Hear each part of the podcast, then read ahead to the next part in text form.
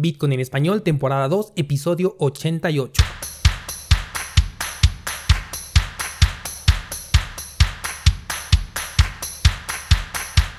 Bienvenido, esto es Bitcoin en español, el podcast donde hablamos de criptomonedas, tecnología, cadenas de bloques y por supuesto de Bitcoin. Yo soy Daniel Vargas, fundador de cursosbitcoin.com y vamos a comenzar una serie llamada Aspectos técnicos de Bitcoin ya que creo que no he hecho énfasis en esto y es información que necesitas conocer al estar dentro del criptomundo. Así que en el tema de hoy será el algoritmo de encriptación SHA-256, que es el algoritmo bajo el que trabaja Bitcoin. ¿Estás en Bitcoin en español? Comenzamos. Lunes 4 de mayo, el inicio de un nuevo mes me parece perfecto para dar comienzo a esta serie en la que espero poder explicarte estos aspectos que regularmente son un poco tediosos o complicados a la hora de estudiar. Y quise comenzar con el algoritmo de encriptación porque es aquí en donde radica uno de los puntos de seguridad más fuertes de Bitcoin, pero que a su vez ha estado en constante cuestionamiento por el tema de la computación cuántica. Seguro que ya has escuchado un poco al respecto de esto, ya que se dice que esta evolución tecnológica podría desencriptar el algoritmo de Bitcoin, pero bueno, vamos por partes, ahorita ya llegamos a este punto. Un algoritmo encriptado nos va a permitir tener un canal rápido y seguro por el cual podemos verificar cierta información. SHA no es la primera implementación sobre seguridad criptográfica, de hecho, es una encriptación que surgió para corregir las vulnerabilidades del anterior algoritmo que se utilizaba, porque con los avances tecnológicos del momento ya era posible descifrar ese algoritmo anterior. Entonces, como te darás cuenta, un algoritmo tiene una fecha de caducidad conforme la tecnología va avanzando. Así que es completamente normal pensar que un día Bitcoin va a tener que cambiar de algoritmo cuando la caducidad de este se haga presente. Y eso puede llegar a suceder cuando exista la computación cuántica. Esto no es ninguna preocupación con la que debes de tener, de hecho debes de considerarlo como un punto a favor de Bitcoin, porque es algo que ya se conoce, a nadie va a tomar por sorpresa esto, no es como que de un día para otro va a caer la computación cuántica, va a vulnerar a Bitcoin y entonces Bitcoin se va a ir para abajo, sino que esto lo sabemos desde el principio de los tiempos, desde que existió eh, el, white paper y todos lo pudieron leer, dijeron, ah, ok, utiliza este algoritmo porque es el algoritmo del momento, pero ya desde ese momento las personas que saben al respecto están completamente conscientes de que llegará un punto en el que se necesite realizar un cambio. Así que tomando en cuenta esto, desde hoy en día ya se están haciendo pruebas, ya se están proponiendo soluciones para cuando llegue ese día sin importar si eso es en un mes o dentro de 50 o 10 años. No lo sabemos cuándo vaya a llegar la computación cuántica, pero también los preparativos para la encriptación cuántica ya también están a la par de la computación cuántica. Entonces, la función del algoritmo es la de convertir un conjunto de datos de cualquier tipo en una cadena alfanumérica de texto de 256 bits. Esa cadena alfanumérica de texto se le llama hash. Para términos más coloquiales, un hash es como un resumen de los datos originales. Tú puedes, por ejemplo, introducir el contenido de todo un libro y el algoritmo lo que va a hacer es resumirlo en un hash, o sea, en un conjunto alfanumérico de caracteres que siempre va a pesar 256 bits. ¿Cómo se ve un hash? De la misma forma en la que se ve una dirección de Bitcoin. Seguro que a estas alturas tú ya realizaste algunas transacciones con criptomonedas y como siempre te he recomendado verificas tanto los primeros como los últimos cuatro dígitos de la dirección Bitcoin a donde estás enviando. Bueno, pues esa dirección es el resumen de combinar tu llave privada con una serie de datos aleatorios y pasarlos por el algoritmo de encriptación. Así es como se ve un hash, igualito que como lo ves en tu dirección de Bitcoin. Ahora, Aquí el alto grado de seguridad va a radicar en que cada uno de los elementos que se encuentran dentro del contenido original que se está encriptando es importante. Ejemplo, tenemos una frase, vamos a tomar Bitcoin en español, esa es nuestra frase que queremos encriptar. Metemos esta frase al algoritmo de encriptación y el resultado te lo voy a poner nada más de manera sencilla para que te lo puedas imaginar porque aquí no tenemos recursos visuales. Entonces, yo paso la palabra Bitcoin en español por el algoritmo de encriptación y el resultado o el resumen que me va a dar a mí es el número 1, 5 ceros y un número 5. Este es el hash resultante. Es un ejemplo, ¿eh? acuérdate que es una cadena alfanumérica de 256 bits, pero solo es para que lo puedas tener en mente. 1, 5 ceros y un 5 es el hash que va a corresponder a la palabra Bitcoin en español. Ahora, si yo en lugar de poner Bitcoin en español pongo Bitcoin en español y se me olvida poner la última letra, la L, entonces mi hash ahora va a cambiar a 812345 0. Aquí lo que quiero que te des cuenta es la diferencia radical que existe entre un hash y otro, en donde el primero era el número 1, 5 ceros y un 5, y el segundo es 8, 1, 2, 3, 4, 5 y un 0. Es una diferencia abismal porque no tiene nada que ver el primer hash con el segundo y esta diferencia existe porque yo cambié un carácter porque en lugar de poner Bitcoin en español, en la segunda vez se me olvidó ponerle la L. Con que solamente cambiemos un solo carácter, nuestro hash va a ser completamente distinto. Entonces imagínate si estamos hablando de un documento entero o de una frase muy larga que incluye incluso signos de puntuación. Todo tiene que ser respetado, cada uno de los elementos originales, de lo contrario el resultado será catastróficamente diferente. Hay una página bastante útil para comprender de manera visual esto, te la voy a dejar en las notas del programa para que pases a checarla, ahí vas a poder hacer las pruebas que tú quieras y ver cómo el resultado cambia radicalmente, ahí sí con resultados ya reales, con eh, las, las cadenas de caracteres de 256 bits para que veas que es una serie de caracteres completamente incoherentes entre ellos y no hay una forma de desencriptarlos que sea sencilla. Ahora, el otro elemento que brinda seguridad a este algoritmo es que es unidireccional. ¿Esto qué quiere decir? Que solamente trabaja hacia un sentido y que es imposible, al menos hasta el día de hoy, que funcione de manera inversa. ¿Qué demonios es lo que estás diciendo, Daniel? Vámonos por partes y lentamente para que me pueda dar a explicar. Nuevamente con el ejemplo anterior, yo tengo la frase Bitcoin en español y ya dijimos que su hash es 1, 5 ceros y el número 5. Ese es el resumen o mi hash de la frase Bitcoin en español. Cada vez que yo escriba Bitcoin en español y lo pase por el algoritmo, siempre, siempre, siempre me va a dar como resultado 1, 5 ceros y un 5. Pero si yo hago el proceso inverso, es decir, si yo en lugar de colocar Bitcoin en español coloco 1, 5 ceros y un 5, dentro del algoritmo esperando que como resultado me dé la frase Bitcoin en español, estoy completamente equivocado.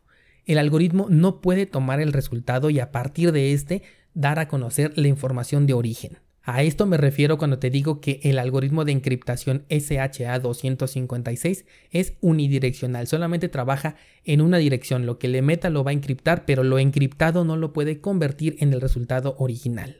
Esto ya si lo traducimos al mundo de las criptomonedas es más o menos como cuando tú tienes una cartera de custodia y esta cartera te entrega tanto una llave privada como una llave pública.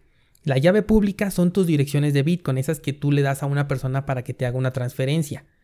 Entonces, al pasar tu llave privada por el algoritmo en conjunto con otro grupo de elementos adicionales, te va a dar como resultado tu dirección Bitcoin, esa que tú, eh, que tú puedes proporcionar. Y esta dirección, como bien sabes, tú la puedes mostrar a quien tú quieras, no pasa nada, porque con esa dirección no va a ser posible que el algoritmo obtenga el dato de origen que es tu clave privada. Es exactamente lo que te decía ahorita con, con Bitcoin en español y su hash. La gran diferencia es que si tú entregas la clave privada, entonces ahora sí, aquí ya es donde viene el gran problema, porque con la clave privada se pueden obtener todas las claves públicas, que en este caso vienen siendo tus direcciones. Nuevamente estamos viendo que este algoritmo trabaja en una sola dirección. La clave privada nos entrega las claves públicas, que son las direcciones de Bitcoin, pero el algoritmo no puede tomar la dirección Bitcoin y con ello obtener la clave privada. Es imposible, al menos hasta el día de hoy, y eso es lo que se supone que buscan hacer con la computación cuántica. O al menos lo que las personas creen que los hackers van a intentar hacer con la computación cuántica. Bueno, creo que con eso también ya se entiende el hecho de por qué una clave es privada y por qué la otra clave es pública, ¿de acuerdo? Ahora, vámonos con la prueba de trabajo.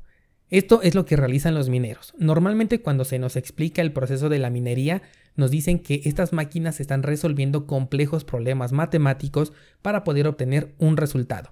Todos están compitiendo resolviendo estos problemas hasta que uno encuentra la solución correcta y es entonces cuando obtiene la recompensa que hasta ahora todavía son 12.5 bitcoins. Esta solución de problemas en realidad es la búsqueda por encontrar la combinación adecuada que corresponde al hash que marcamos como objetivo. Es decir, se propone digamos que una meta o un objetivo y todos los mineros compiten por encontrar el resultado probando millones de combinaciones posibles. Por eso es que los equipos se sobrecalientan y tienen que tener estos ruidosos ventiladores que hacen que tener un minero sea relativamente complicado para lugares cerrados. Ahora vamos a enredarnos un poquito más. Espero que hasta aquí eh, ya lo vayamos comprendiendo y si no, regrésate porque si no te voy a enredar un poco más con lo que sigue. El hash de Bitcoin en la cadena de bloques es el resumen de un conjunto de información que también incluye a su vez datos del bloque anterior. Es por eso que es una cadena, porque cada bloque está directamente relacionado al bloque anterior por medio de su información que está encriptada en un hash.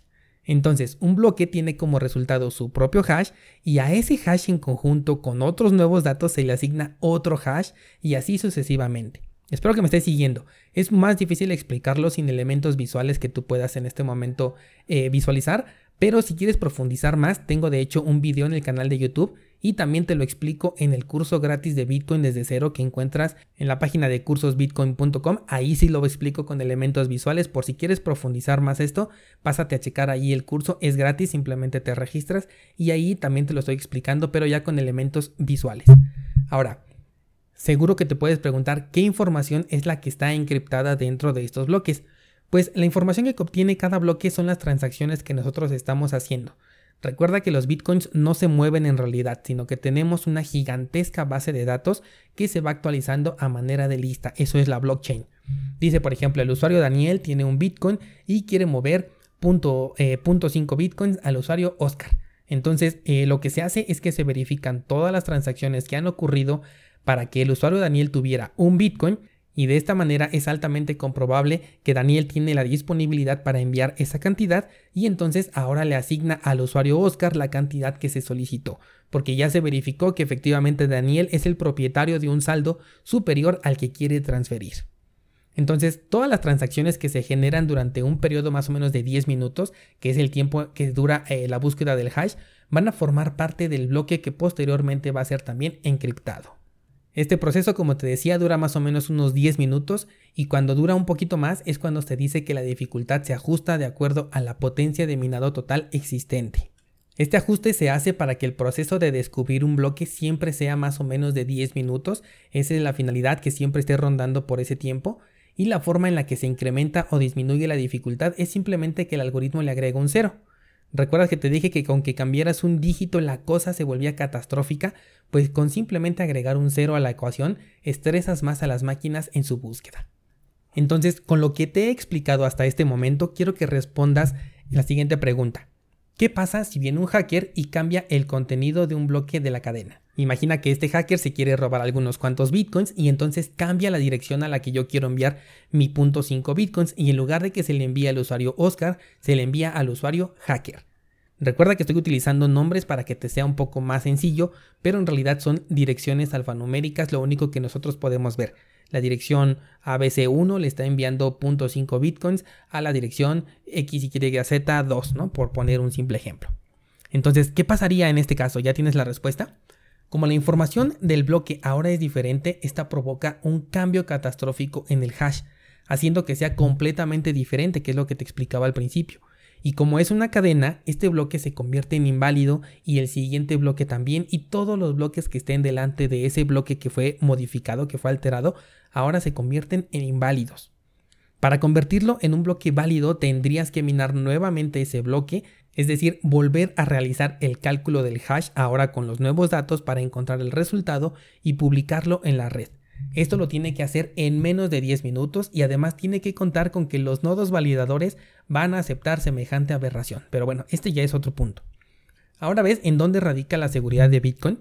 Requieres una inversión enorme de infraestructura y además de consumo eléctrico para hacer tan solo un intento de atacar la red, sin ninguna garantía de que tu ataque vaya a resultar exitoso, pero eso sí, lo que es 100% seguro es que vas a hacer el consumo energético necesario para utilizar ese ataque. O sea, toda la inversión, si tu ataque eh, no es exitoso, esa inversión ya es perdida.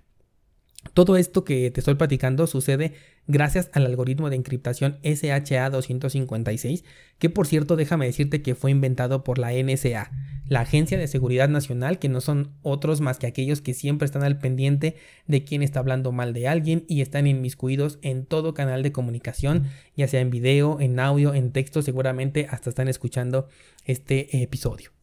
¿Qué te parece descentralizado? Espero que lo haya podido explicar de forma clara hazme saber si lo logré y lo pudiste entender. Eh, si no, repite el episodio por favor. O si no, como te dije, entra a cursosbitcoin.com. En el curso Bitcoin desde cero, ahí ese curso es gratis. y te lo explico con dibujitos mucho más entendibles. Pásate a checarlo para que reafirmes este tema, me parece que es esencial y muy importante que lo tengas en mente, mínimo para que sepas cómo funciona eh, Bitcoin y qué es lo que le brinda esta seguridad. Eh, de hecho, si ya eres un usuario más experimentado, sabrás que lo que acabo de explicar no es todo el proceso. Todavía hay muchos elementos involucrados que no mencioné, pero eh, no lo hice porque no quiero hacerlo más complicado. Si estás interesado en profundizar sobre este tema, puedes checar directamente el white paper de Bitcoin o bien puedes leer el libro Inventemos Bitcoin, en donde ahora sí vamos a poder comprender mucho mejor todo lo que son las tripas de Bitcoin. Mi objetivo es que te hagas una idea sencilla y básica de cómo funciona Bitcoin, por qué es tan seguro y sepas al menos de forma eh, básica cómo es que se consigue esta seguridad y cuál es el algoritmo con el que estamos trabajando que es SHA 256. Digo, para que quede claro esto y no me vayan a llover comentarios de los expertos diciendo que no expliqué todo el proceso, ¿vale? Recuerda que aquí lo que quiero es que eh, tengas una idea básica de cómo funciona la seguridad de Bitcoin. Bien, pues hasta aquí el primer episodio de esta serie de aspectos técnicos de Bitcoin. Nos vemos en la próxima oportunidad.